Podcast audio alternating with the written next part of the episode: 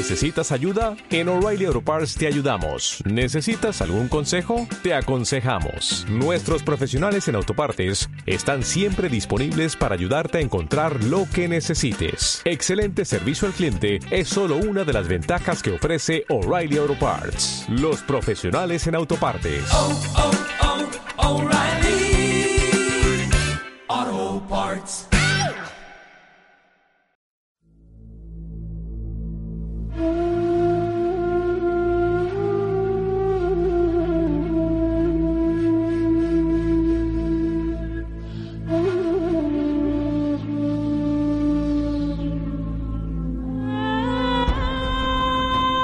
Saberlo todo. Nos da miedo pensar que solo sabemos algo. Pero lo que nos aterra es la certeza de que en realidad no sabemos nada. Sígueme por los canales que atraviesan la oscuridad. Remaremos sin descanso. Iluminaremos juntos los caminos de la noche, abriéndonos paso por el canal del misterio.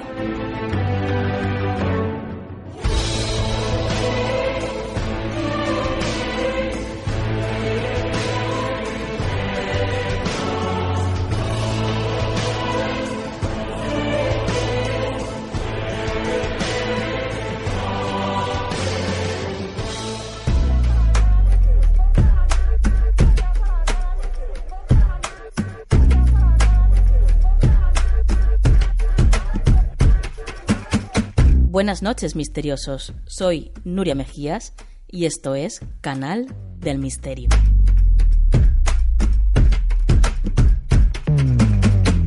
Una noche más, eh, estamos aquí para acompañaros durante una hora y, y en esta ocasión quiero, quiero dejar claro una cosa, mi postura, mi postura personal. Yo creo que con una frase lo vais a entender perfectamente. Yo también rompo una lanza contra el toro de Tordesillas. Basta ya de estas salvajadas, de estas bestialidades. Rebelémonos todos contra esta gentuza. Es inhumano y de salvajes lo que hacen.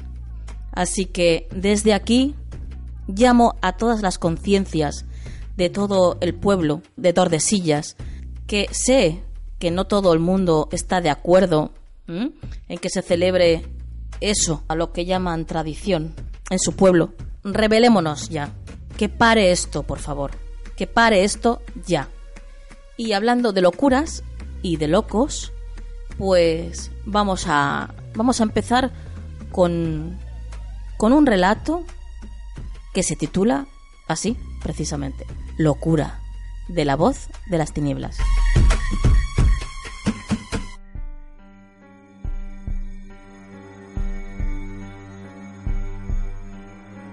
La voz de las tinieblas presenta Locura, escrito por Anabel Gil. La locura tiñe mis huellas dactilares. Me obliga a escribir historias abstractas sin sentido que mi mente no quiere entender pero que mi subconsciente se niega a olvidar. Leo y no me encuentro en las palabras que conjuro. No es posible que en mi mente habite un genio perturbado. Lo es en demasía y yo solo quiero encontrar la paz en el dulce soñar. Pero la locura vuelve y me hace escribir. Un ángel cae del cielo tras escupirle en el ojo al humilde Dios. Locura. No sé quién te invitó a entrar, pero por favor, déjame. Haz de la cordura mi bella esperanza. No la obligues a suicidarse sin tan siquiera dejarle escribirme una nota de despedida. Mis dedos vuelven a torturar mi pluma. La desnudan y la introducen suavemente en el bol de cristal que guarda la oscura sustancia. La locura A su vez, se hace dueña de mis dedos y los obliga a transformar en palabras sus llantos más profundos y vuelve a escribir. Un gusano se arrastra deliciosamente por el hueco cóncavo de lo que fue un ojo. Tiene hambre, pues ya nada queda, ni siquiera los de su especie. También se los ha comido. La locura está totalmente fuera de control y no puede dejar de decirlo. Lágrimas caen sin remedio.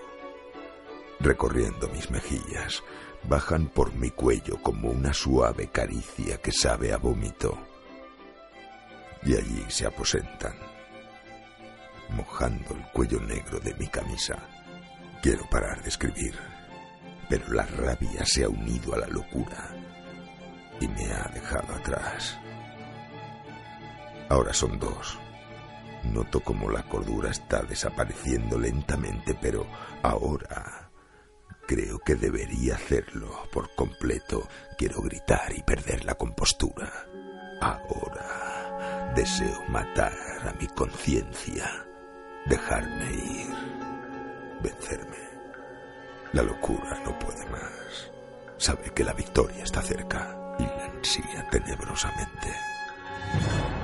Vuelve a escribir. Un payaso observa, sin parpadear, la lejanía de los suspiros. Nadie ríe. Nadie llora. Pero él sigue muerto. El rencor, el odio y la locura. Quiero que me posean, entregarme por completo a las normas que planean pero que nunca cumplen. Quiero escuchar los gritos agónicos de mi cordura. Quiero verla sufrir. Quiero verla morir muy lentamente. Por fin me tienes. Somos uno. Te entrego mi mente. Te doy mis manos. Retuércelas fuertemente, sin compasión. Haz que lloren palabras amargas sin sentido, alimentadas por nuestro dolor. Juntos seremos fuertes y libres, y juntos podremos mantener, por siempre jamás, la horca que asfixia la pálida lucidez.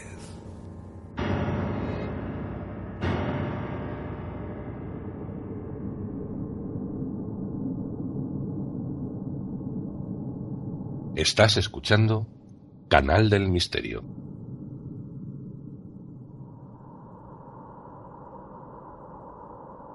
Y después de escuchar este relato de la voz de la voz de las tinieblas y recomendar por supuesto su canal de YouTube, tenemos aquí a mi lado a Luriel Vera que va a hablarnos de un bosque muy peculiar, el bosque de los suicidios. Buenas noches, Aluriel. Buenas noches, Luria. Buenas noches a todos los misteriosos. Bueno, cuéntanos dónde está situado y el porqué de su fama como el bosque de los suicidios. Pues sin lugar a dudas es uno de los lugares más tétricos y difíciles de visitar por su trayectoria de lugar maldito en Japón. Es el bosque de Aokigahara o Hukai, mar de árboles, más conocido también como el bosque de los suicidios. El Aokigahara es un bosque de 35 kilómetros cuadrados. Está ubicado al noroeste de la base del monte Fuji, donde se encuentra el volcán más alto y de mayor volumen de Japón, y si bien es un lugar turístico debido al espacio natural que comparte con el referido volcán, también tiene la terrible reputación de ser el lugar más favorito de los japoneses para cometer suicidios, Nuria. Bueno, muy curioso, ¿no? Porque, como me comentabas, además, fuera de micros, por lo visto hay un ranking de lugares con más suicidios en el planeta, ¿no? Así es, Nuria. Hay un ranking de los 10 lugares con más índices de suicidios del mundo. Un informe elaborado por la Organización Mundial de la Salud, la OMS, señala que cada 40 segundos alguien se suicida en el mundo. El número de suicidios es mucho mayor en Europa y el índice más bajo está en Latinoamérica. A nivel mundial, el bosque de Aokigahara es el segundo lugar después del puente Golden Gate en Estados Unidos, con más suicidios en su haber. Se dice que anualmente se encuentran un promedio de 100 cuerpos de nuevos suicidas. Madre mía. Sí. En realidad nadie sabe por qué este bosque comenzó a tener esta reputación de maldito. Algunos dicen que la preferencia de los suicidas por este lugar se debe a su gran extensión, que permite a estas personas perderse entre los árboles y evitar así que su cuerpo sea eh, encontrado por sus familiares. Otros señalan que su cercanía al monte Fuji le da a estas personas un ambiente de paz y tranquilidad y que les permite mm, tomar con más calma su decisión. Sea como fuere, las sensaciones oscuras que se desprenden de este bosque no son nuevas. Se dice que ya en el Japón del siglo XIX se hablaba de que este bosque era gobernado por espíritus negativos, así como de almas de niños y ancianos que en ese tiempo eran abandonados en el lugar por sus familias, sobre todo eh, por las dificultades económicas, enfermedades y hambrunas de la época. El bosque es conocido eh, por ser un lugar eh, popular para suicidarse. Es el lugar en el que más gente se suicida en Japón. El gobierno local declara que desde la década del 1950 se han hallado alrededor de 500 cadáveres. Madre mía, Sí. qué horror. Horrible. La causa principal de la muerte de estas personas es el suicidio. Muchos de los cadáveres tenían alrededor de 30 años de edad en el momento de la defunción.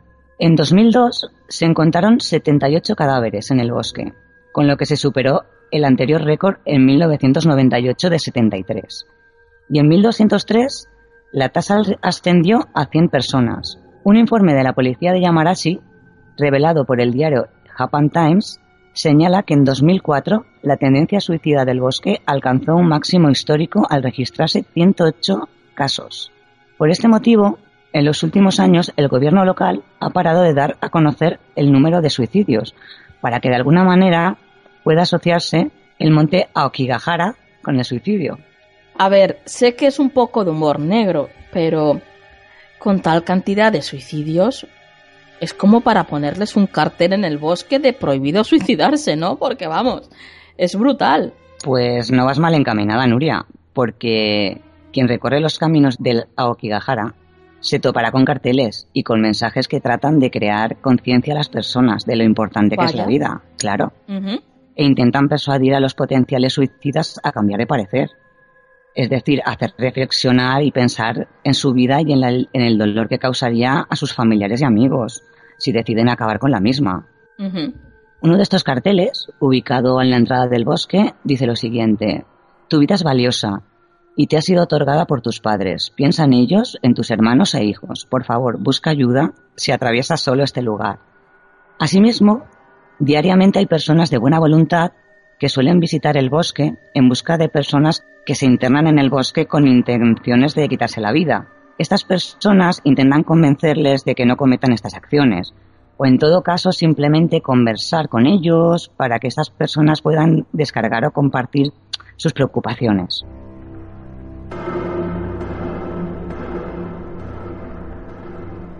Lo que sin duda paraliza a cualquiera que visite el bosque es encontrarse directamente con la muerte. En el caso más suave, puedes encontrarte orcas cortadas y tiradas en el suelo que los guardianes dejaron allí al bajar los cadáveres. La mitología que se fue construyendo a su alrededor con el correr de los años terminó de consagrarlo como un centro de atracción para matarse en 1993, con la publicación del completo manual del suicidio de Yataru Surumi.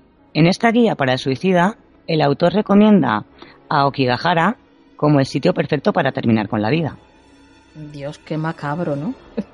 La verdad es que hacer un manual para la- el guía del suicida como que como que incita a ello, ¿no? Y, co- y cabe resaltar que entre las muchas cosas que se encuentran allí dejadas y abandonadas por los que entraron con la intención de matarse, hay muchos ejemplares del libro. Vaya. Sí, cientos de metros de cintas de todos los colores cruzan entre los árboles y las plantas en múltiples direcciones. Es el rastro que dejan los dudosos, los que todavía no tomaron la decisión y quieren tener la posibilidad de seguir viviendo. Entonces, si llegan a arrepentirse, en algún momento necesitan la cinta mm, para que los guíe de vuelta a la salida. Lo que resulta más difícil de soportar es la presencia de esqueletos sin el más mínimo resto de carne, pero totalmente vestidos, con chaqueta, pantalón, zapatos y medias intactos.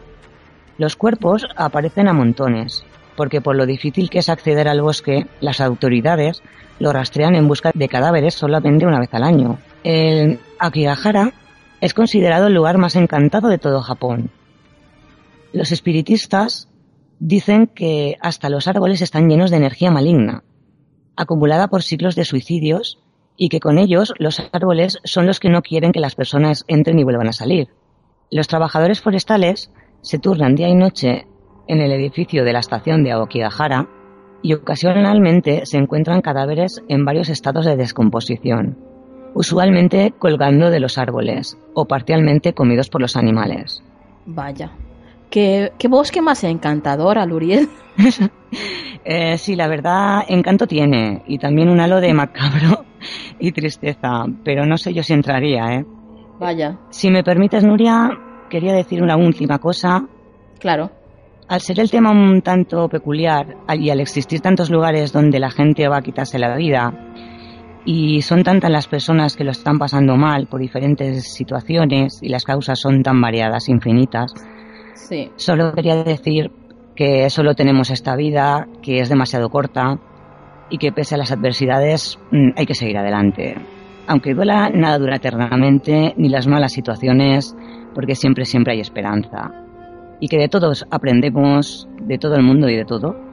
Así que a vivir y a ser muy felices. Y nada de entrar al, al bosque tétrico. Efectivamente, Miguel, me uno a tus palabras y desde aquí mucha fuerza a toda esa gente que lo está pasando, como tú dices, tan mal Sí. en estos momentos. Eh, muchísima fuerza desde aquí, ánimo y siempre, siempre hacia adelante. Y energía ¿Mm? positiva siempre. Siempre. La esperanza es lo último que se pierde. Es más, no se pierde o no se tiene que perder nunca. Nunca. Así es. Gracias por hacernos conocer estos lugares, Aluriel. Ya sabemos por lo menos a dónde no debemos ir. Y gracias por contarlo tan bien, como siempre, y meternos en esa atmósfera que, que tú sabes crear. Ay, muchas gracias y dulces lunas a todos los misteriosos. Buenas noches. Buenas noches. Seguimos navegando por el canal y lo hacemos con una historia de la voz de José Vicente García. La historia se titula La muñeca. Preparaos porque es de las fuertes. No digo más. Vamos a escucharla. Yo siempre veía a mi hermana con una muñeca misteriosa de la que no sabía su procedencia y que era horriblemente fea, con una sospechosa sonrisa en la cara y con unos ojos muy, muy grandes. Un día desperté de mi cama y me dirigí al cuarto de mi hermana para ver si ella también había despertado, pero lo que vi me dejó perplejo. Mi hermana estaba levitando. No me lo podía creer. Tenía las sábanas por encima, pero claramente estaba levitando. Pero lo peor era que la muñeca estaba de pie, en el estómago de mi hermana. Era como algún tipo de ritual que no lograba entender, aunque tampoco lo pensé mucho y como acto reflejo encendí la luz y en un abrir y cerrar de ojos mi hermana cayó sobre el colchón y la muñeca rodó por el suelo.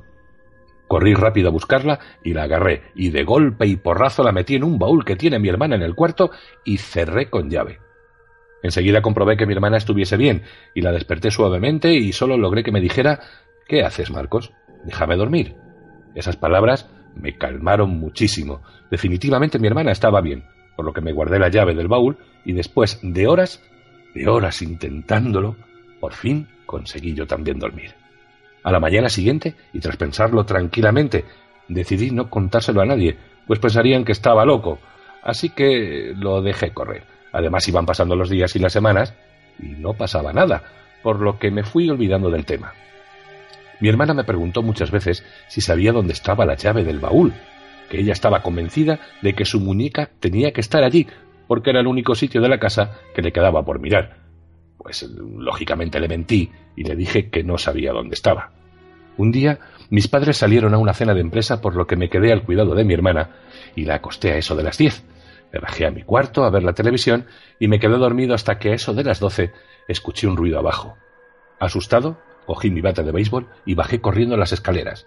Al comprobar que todo estaba bien, volví a mi cuarto. En cuanto me estiré en la cama, escuché el grito enfermizo de mi hermana. Fui corriendo, otra vez bate en mano, y lo que vi, en cuanto abrí la puerta de su cuarto, fue algo espeluznante. Mi hermana estaba de pie, en su cama, gritando como loca mirando al suelo. Enseguida giré la mirada y vi a mis padres degollados, sin cabeza. Un reguero de sangre inundaba toda la habitación. Acto reflejo, miré el baúl y estaba abierto. Agarré a mi hermana en brazos y corrí sin mirar atrás. Mi hermana quedó sin habla durante más de dos años. Fue entonces cuando me confesó que ella estaba durmiendo cuando mamá la despertó al llegar de la cena para darle un beso como cada noche y le dijo que encontró en mi cuarto las llaves del baúl y que si quería que le buscara la muñeca en él para poder dormir con ella. Lógicamente, respondió que sí, y al abrir el baúl, la muñeca salió disparada cortando el cuello de la mujer con un trozo afilado de metal. Acto seguido, se abalanzó sobre el padre con idéntico resultado y procedió a arrancarles la cabeza y que en ese mismo momento en que yo llegué y sin saber el motivo, la muñeca se escondió debajo de la cama. Hoy hace veinte años de aquel suceso. Mi hermana lleva desde los dieciocho en un psiquiátrico y yo sufro de terrores nocturnos una noche sí y la otra también. Al menos nunca más supimos de aquella muñeca.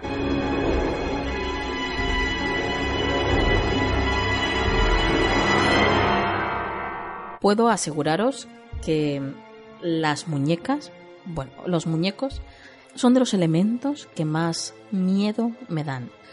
Recuerdo en especial un muñeco, un payaso, que tenía cuando era pequeñaja. Y bueno, me quedaba minutos y minutos antes de quedarme dormida desde la cama mirándolo porque estaba en, en una silla que tenía en mi habitación y os puedo asegurar que más de una vez, en más de una ocasión, me pareció mm, ver cómo se movía. De verdad. Puede que fuera simplemente pues la imaginación infantil, ¿no? Pero desde luego eh, que aquello no era nada bonito de ver, por decirlo de alguna forma, eh, os lo puedo asegurar. Y al igual que os digo, uno de los elementos que más miedo me dan, eh, también os digo que, por ejemplo, uno de los que más me gustan son los espejos. El espejo, por su alto contenido misterioso, es, es algo que me fascina. Algún día, algún día hablaremos de los espejos. Son una ventana a otros mundos y a veces hay que ser valiente y atreverse a, a pasar a través de ellos. Continuamos con el programa.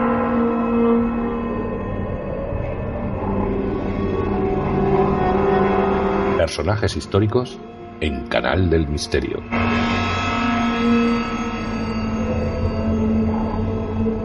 Hay personas que son inmortales por sus actos, por su prestigio, y en esta ocasión vamos a hablar de una persona que ha alcanzado esa inmortalidad por su arte, porque tenía una manera muy peculiar de escribir, un don innato para llevar al lector a mundos oscuros y paisajes tétricos. Una de sus obras estaba protagonizada por un cuervo.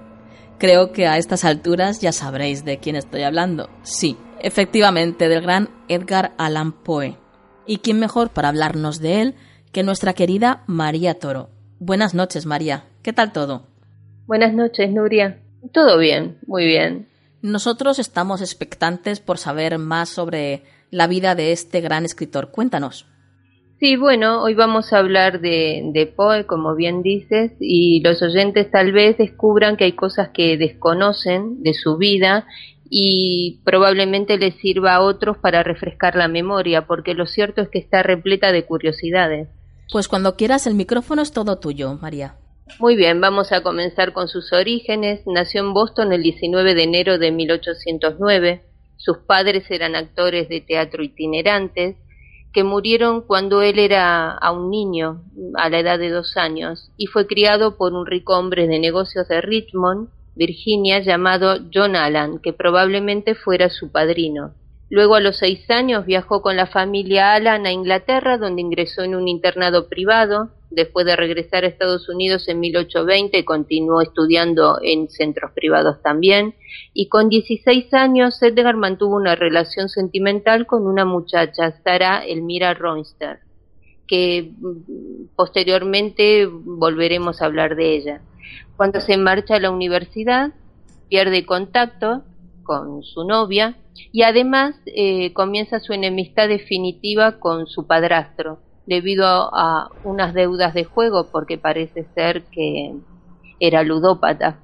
Según Julio Cortázar, que era un gran admirador de la obra de Poe, es en esta época cuando por primera vez se lo relaciona con el alcohol. Eh, posteriormente trataría de centrar su atención exclusivamente a su gran amor, que era la poesía, aunque como no era tan rentable, se vio forzado a escribir relatos, cuentos y críticas literarias para algunos periódicos de la época. Encontró muchas dificultades a la hora de labrarse una carrera como escritor porque en gran medida se debió a la situación en que se hallaba el periodismo en su país en ese tiempo. De hecho, fue un precursor en el tema de esforzarse por vivir en exclusiva de la escritura. No era muy frecuente. Eh, pronto vieron la luz eh, obras como Al-Araf y poemas, hasta que en 1831 gana un primer premio de 50 dólares por su cuento manuscrito encontrado en una botella y se casa con su prima hermana de 13 años, Virginia Clem, que era hija de su tía María Clem, a quien lo uniría una relación de cariño hasta su muerte. Eh, Poi vive con su esposa y su suegra, que era su tía, trabajando en el periódico Messenger durante muchos años. La tirada de este periódico pasó de 700 ejemplares a más de 5.000 porque Poe eh, ya había ganado cierta credibilidad y fama como escritor. Aquí ha, hecho reseñas de libros, críticas literarias, obras de ficción, eh, poemas. Luego se traslada a Filadelfia con su mujer y su suegra, eh, según comentan, una pensión de mala muerte, y publica con muy buena acogida la narración de Arthur Gordon Pym y la colección Cuentos de lo grotesco y arabesco en dos volúmenes. Curiosamente, con esta obra, que recibió críticas variadas, no hizo mucho dinero a pesar de contener algunos de los grandes relatos que conocemos hoy día, como la caída de la casa Usher, Ligeia, manuscrito hallado en una botella, eh, y pronto sería nombrado redactor jefe del Graham Magazine, un periódico muy importante, y esto mejoró su situación y la de su familia. Y aquí es cuando comienza, digamos, eh, una de las peores épocas para él, ya que una tarde de enero de 1842 Virginia, su esposa, comenzó a mostrar los primeros signos de la tuberculosis, y esto provocaba que se recuperara y empeorara por momentos, cosa que desesperaba a Poe, que comenzó a beber más de la cuenta debido a la ansiedad. Eh, también empieza a gestarse lo de la supuesta locura de Poe durante este periodo, porque se ve reflejado en ciertos relatos como El corazón del ator, El gato negro y El barril de amontillado, escritos en primera persona. Y una de sus grandes obras, como citaba anteriormente, El cuervo, ¿cuándo la escribió? Lo escribió el 29 de enero de 1845 y su poema El cuervo apareció en el Evening Mirror convirtiéndose de la noche a la mañana en un gran suceso y, en, él en toda una celebridad por esto, aunque obtuvo solo nueve dólares por esta publicación. Eh, Poe opta por trasladarse a una humilde casa de campo en Forkham, dentro del barrio del Bronx, en Nueva York, y allí Virginia, su esposa, que no había podido sobreponerse a la tuberculosis, Murió el 30 de enero de 1847 y es en este marco cuando ve la luz el poema Uralume y el increíble ensayo cosmogónico Eureka, donde podemos ver reflejada otra de las grandes pasiones de Poe, que era ni más ni menos que la astronomía. Pero la vida da muchas vueltas y en Richmond se encuentra con su antiguo amor de juventud, Sara Elmira Ronster, de la que ya hablamos, aquella novia que tuvo antes de ingresar a la universidad e iban a casarse el 17 de octubre de 1849. Muchos testigos mm, afirman haber visto a Poe en ese tiempo muy entusiasmado y hasta feliz, que tratándose de él no, no era poco. Era raro, ¿no? Sí, era muy raro. Eh, pues sí, porque continuamente eh, estaba en un estado de melancolía. Sin embargo, eh, es en este momento cuando se le pierde el rastro, hasta que el día 3 de octubre, no sé si sabías, Nuria, que fue encontrado en las calles de Baltimore muy angustiado, delirando, con la ropa raída y hasta con un sombrero de paja. Pues no, no tenía ni idea, la verdad. Pues sí, y es que ni siquiera tenía que haber estado allí ese día, porque se suponía que estaba de regreso a Nueva York, que era donde vivía en ese momento y luego de haber realizado un tour buscando financiación y apoyo para una nueva revista literaria que quería lanzar de nombre The Stylet, un sueño que llevaba en su mente muchos años y nunca había podido concretar. Eh, luego fue trasladado al Washington College Hospital, donde murió el domingo 7 de octubre a las 5 de la madrugada. Lamentablemente nunca recobró la lucidez para poder explicar qué lo había llevado a ese lamentable estado y a estar en ese lugar. Eh, son muchas las teorías, desde el intento de suicidio al asesinato, pasando por la sífilis, cólera, pero estoy segura que en el inconsciente colectivo está la idea de que se debió al consumo de drogas o alcohol o ambas cosas a la vez porque la fama que lo precede es la de un adicto justamente, pero es un hecho muy, muy discutido hoy día, ya que lo que conocemos de Edgar Allan Poe se lo debemos en gran parte a la denominada Memorias del autor, publicadas en la primera antología literaria de su obra en 1850, y allí se lo describe como poco menos que un demente, un borracho a todas horas, un adicto a las drogas, eh, menudas memorias, ¿no? Sí, sí, desde luego, menudo recuerdo, vamos. Sí, así que gracias o por culpa, mejor dicho, de uno de sus rivales literarios de la época, que fue quien lo publicó, un escritor y editor llamado Rufus Wilmot Griswold, su más ferviente enemigo de la época.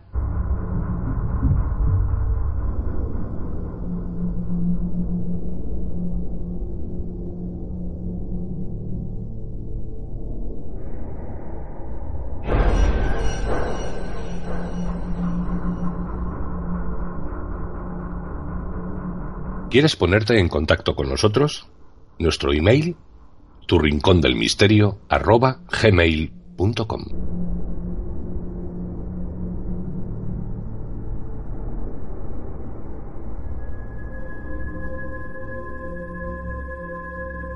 ¿Y qué fue lo que hizo que hubiera esa enemistad entre ambos? Bueno, parece ser que sus discrepancias eh, comenzaron porque Griswold tuvo la idea bastante innovadora en su época de editar una compilación con los poemas más importantes de autores americanos, obviamente según su criterio, donde también aparecía Poe. Pero el bueno de Edgar, que no callaba y era muy respetado como crítico literario, cuestionó de manera abierta la inclusión de ciertos autores en esta recopilación pero posteriormente otros medios, es decir, no, no fue el primero.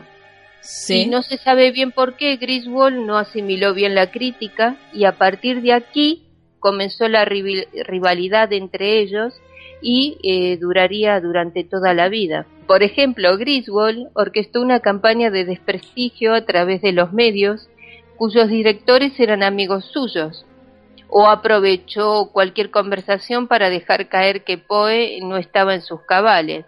Hasta 48 horas después de su muerte, no dudó en escribir su obituario y firmarlo con el seudónimo de Ludwig, donde comienza diciendo que la muerte de Edgar Allan Poe podrá sorprender a algunos, pero unos pocos sentirán tristezas, y allí lo menciona como una estrella brillante pero errática, pero esto no queda ahí, porque agrega que era conocido por caminar delirante por las calles hablando consigo mismo, que era excesivamente arrogante, que asumía a todos los hombres como villanos, que se enojaba con facilidad, que tenía solo algunos lectores en América y en algunos estados de Europa, pero que casi no tenía amigos.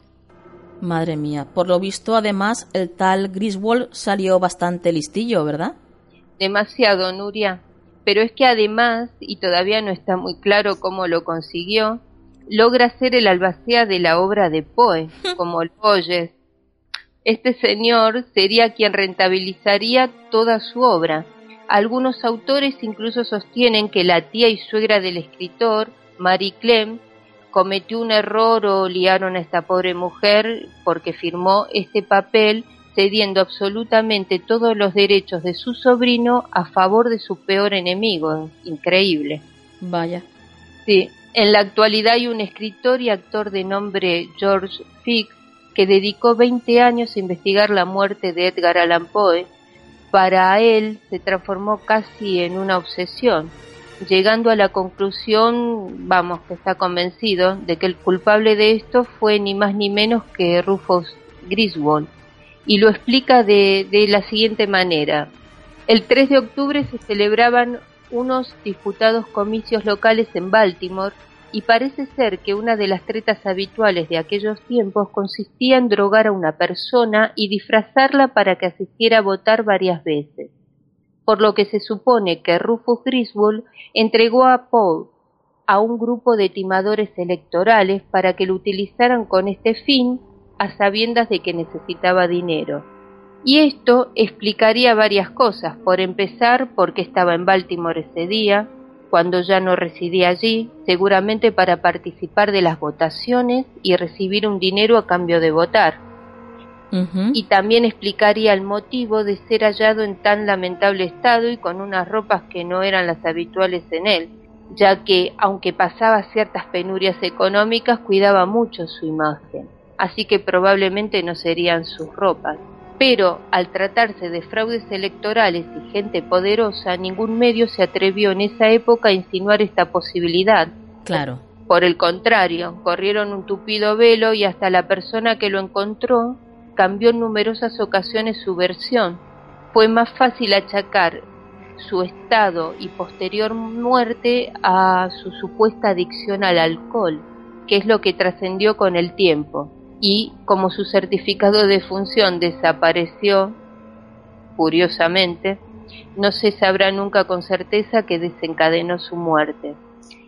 Este investigador incluso avala esta tesis del asesinato asegurando haber descubierto una carta que prueba los planes de Rufus Griswold y que la fama de Poe como alcohólico y adicto solo es debido a una campaña de difamación pura y dura alimentada y controlada por alguna prensa de la época, y que Poe no era un bebedor disoluto, sino que era alérgico al alcohol. Y Vaya. Sí, parece ser que una sola copa en él podía tener el efecto de cinco o seis en otra persona. Mm, qué injusto ese recuerdo que se tiene de algunas personas, ¿verdad? Y lo engañados que a veces se nos tiene. Es increíble, Nuria, cuando lees las memorias e historias de grandes hombres y mujeres, cómo se repiten ciertos patrones. Por ejemplo, no son reconocidos en su época como si hubieran merecido, carecían de medios económicos o sufrieron brutales altibajos financieros. Y lo que para mí es más notable es que siempre tuvieron una persona que se encargó de hacerles la vida más difícil Sí, sí. tratando de, de opacarlos, acomodar al lugar. Eh, una mezcla extraña de envidia, admiración, por citarte unos ejemplos de sectores tan distintos como la ciencia, la literatura o la música, eh, Poe con Griswold, Nikola Tesla lo sufrió con Thomas Edison y Mozart con Salieri en todos los casos no vivieron para ver su propio reconocimiento, pero sí el de sus detractores. Sin embargo, afortunadamente, el tiempo se encargó de poner a cada uno de en su sitio. Y creo que tenías por ahí una anécdota curiosa que nos querías contar, ¿no? Sí, sí, sí, sí. Eh, se trata de, de algo que yo desconocía eh, quizás otros lo sepan, eh, Bob Kane y Bell Finger, dos jóvenes veinteañeros que en 1939 dibujaban cómics, pasaban horas buscando y discutiendo ideas en un banco enfrente de la casa de Edgar Allan Poe, en el Bronx, barrio donde Finger se había criado, eh, justamente, y allí comenzaron a imaginar a un superhéroe enmascarado de pasado trágico, capa negra, y Alma de pájaro, quizás de cuervo en honor a, Poe. El cuervo se convirtió luego en un murciélago llamado Batman. Kane se quedó con la autoría de Batman, mientras que Spingar fue apartado pese a haber escrito gran parte de las historietas las primeras dos décadas. Murió pobre, sin funeral ni obituario, y a los 59 años. Una historia bastante parecida a la de Poe. Sí. Ujú. Sí, Kane reconoció posteriormente su labor, pero esa es otra historia. Mm, o sea que nos acabas de relatar el nacimiento de Batman, vamos. sí que es curioso, sí. Sí, sí, sí, sí. Yo no tenía idea de, de esta anécdota, pero eh, me ha llamado la atención, la he visto en más de una oportunidad y sí que es curioso que, que naciera, eh, o por lo menos que Edgar Allan Poe haya sido eh, su fuente de inspiración. Sí, sí. Muy curioso, la verdad. Sí, eh, y para finalizar, Nuria, quería leerte una frase de él que dice así, no tengo fe en la perfección humana, el hombre es ahora más activo, no más feliz ni más inteligente de lo que lo fuera hace seis mil años. Bueno, María, estoy absolutamente de acuerdo con Poe, la verdad. No sé lo que piensas tú. Sí, sí, sí, es muy actual. Esta, esta frase es muy actual, la podríamos aplicar hoy día. Gracias, María, por acercarnos a la vida y muerte de este gran escritor. Buenas noches y nos escuchamos pronto. Así es, Nuria, hasta la próxima.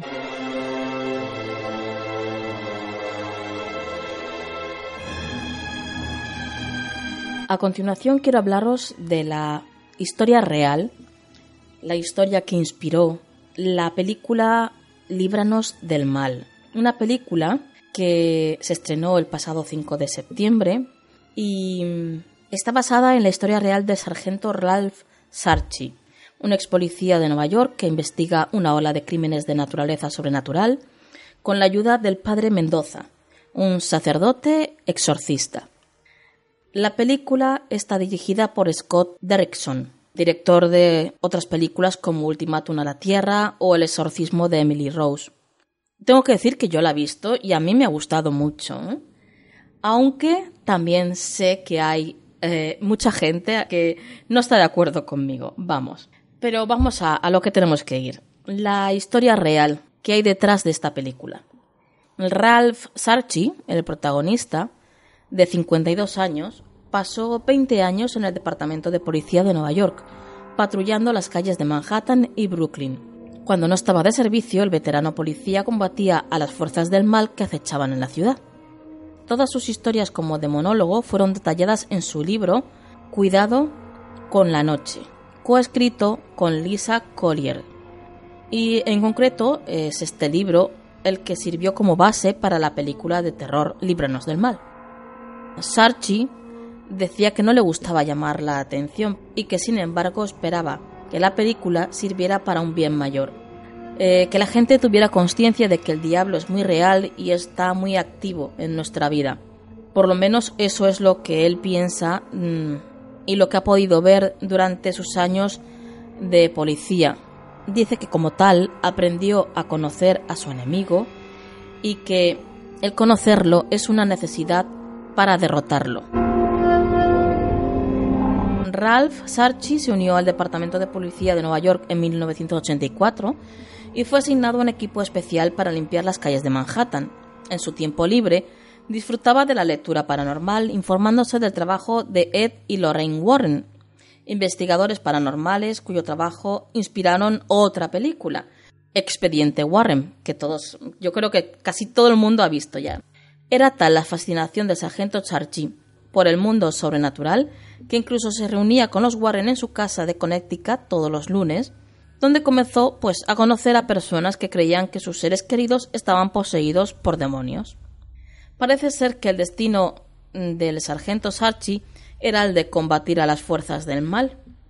Pero lo más sorprendente es que a pesar de que siempre había tenido una cierta creencia en la existencia de un ser superior, él no se consideraba un hombre particularmente religioso.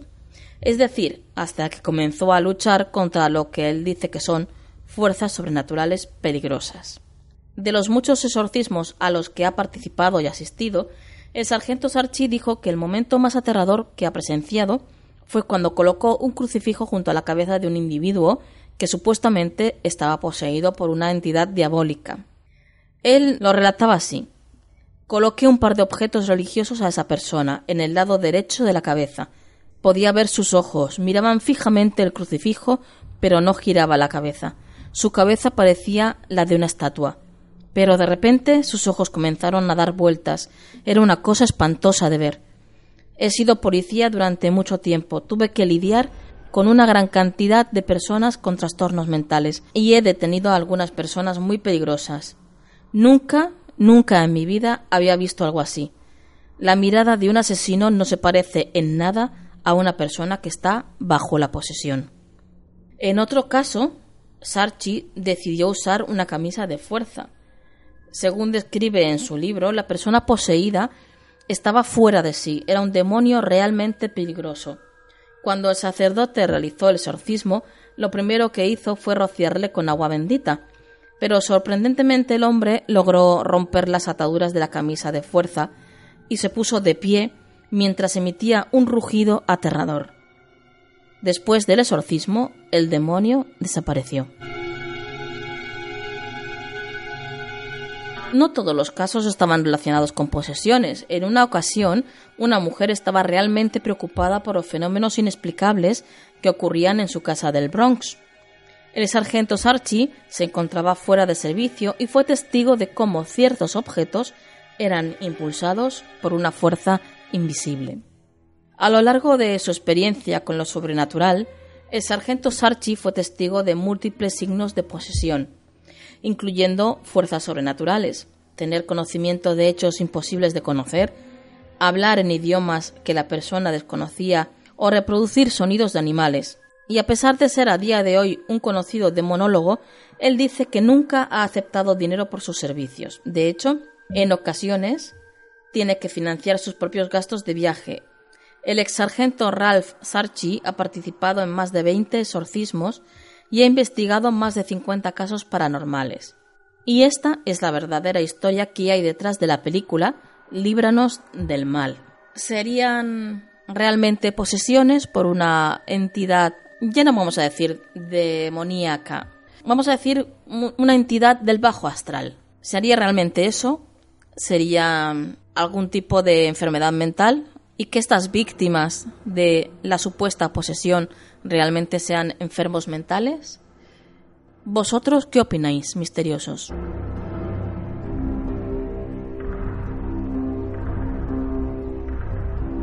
Testimonio en Canal del Misterio. Y ya casi para finalizar el programa, tenemos la visita de una de nuestras queridas integrantes del grupo en Facebook Canal del Misterio. Y ella es eh, Begoña. ¿Qué tal, Begoña? Hola, cariño, ¿qué tal? Pues encantadísima de hablar contigo. Yo aquí de escucharte. Dime. Creo que querías eh, compartir con todos los misteriosos una experiencia que, que por lo visto te contaron, ¿no? La vecina. Pues cuando quieras mm, puedes empezar. Mira, yo vivo en el noveno izquierda. En el noveno derecha, antiguamente, vivía la madrina de mi hermano Toño. La señora murió y empezaron a alquilarlo. Y hará como cuatro o cinco años, no me hagas mucho caso, vino una vecina que era colombiana. Tenía una niña de cuatro años, porque mi hija tenía dos, y le lleva, le lleva dos años a mi hija. Sí. Bueno, y una vez me va y baja al patio, porque nosotros siempre bajábamos al patio a jugar con la niña. Y me llama, Begoña, ven aquí. Y digo, ¿qué pasó? Bueno, ella tiene un nombre muy raro. Ileina o Yelena o algo así era. Ujú. Y coge y me dice, mira, es que tengo un problema. Y yo, ¿qué te pasa? Y me dice ella, mira, ¿tú sabes si en ese piso murió un niño? Y yo, no, en ese piso no. En el de mi madre, sí. Y me dice, ¿cómo en el de tu madre? Y yo, sí, que fue mi hermano, Miguel Ángel, el difuntito de mi hermano. Cayó del noveno para abajo. Y me dice ella, mira, no tendrá sobre 10, 11 años. Y yo, sí. ¿Por qué? Me dice ella, es que Nicole, que es así como se llamaba la niña, juega con él. Me quedé a cuadros, No me extraña. Porque es que nadie lo sabía. Aparte, ella era nueva. Nadie sabía la edad. Porque esto estoy hablando ya que fue en el año, pues mira, 74, 75, cuando murió el difuntito de mi hermano. Y ella era nueva. ¿Cómo podía saberlo? Imposible. Y cogió y me dice, mira, y otra cosa. ¿Y te murió alguna señora? Y yo sí, en casa murieron mis dos abuelas. Ujú. Y resulta que me dice, no, es que Nicole dice que viene una señora a recogerlo y, ve, y los mira cruzar la pared.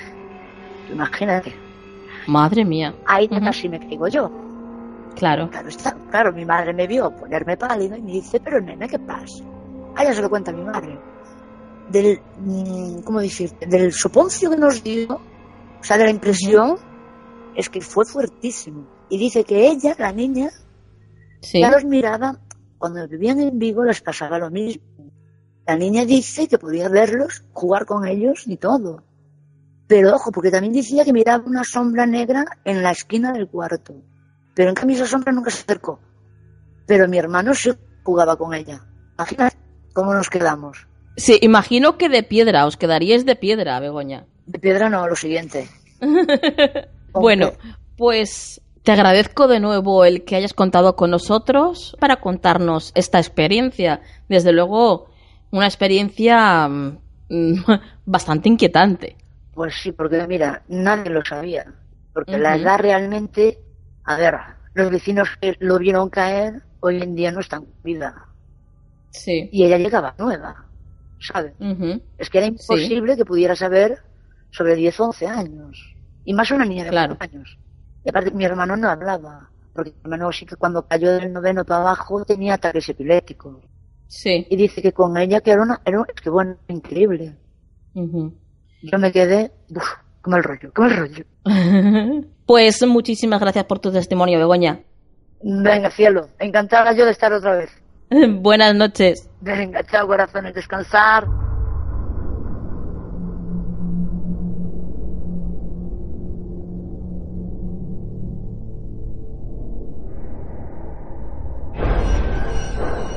Después de escuchar la experiencia que nos ha contado Begoña, ha venido a mi memoria algo que me contó alguien muy cercano a mí y que le pasó cuando era adolescente. Y os lo voy a contar. Ella me contaba que una vez, estando en la cama, en medio de la noche, se despertó.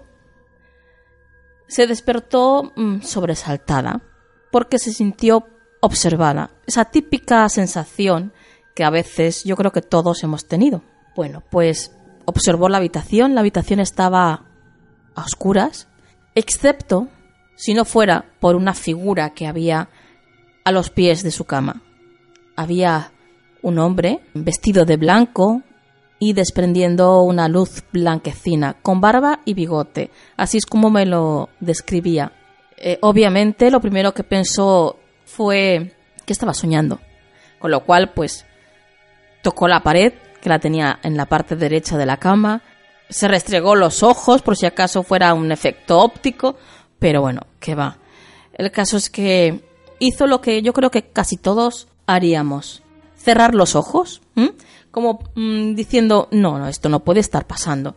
La sorpresa fue cuando los volvió a abrir y vio que esa figura que estaba a los pies de la cama estaba a su lado.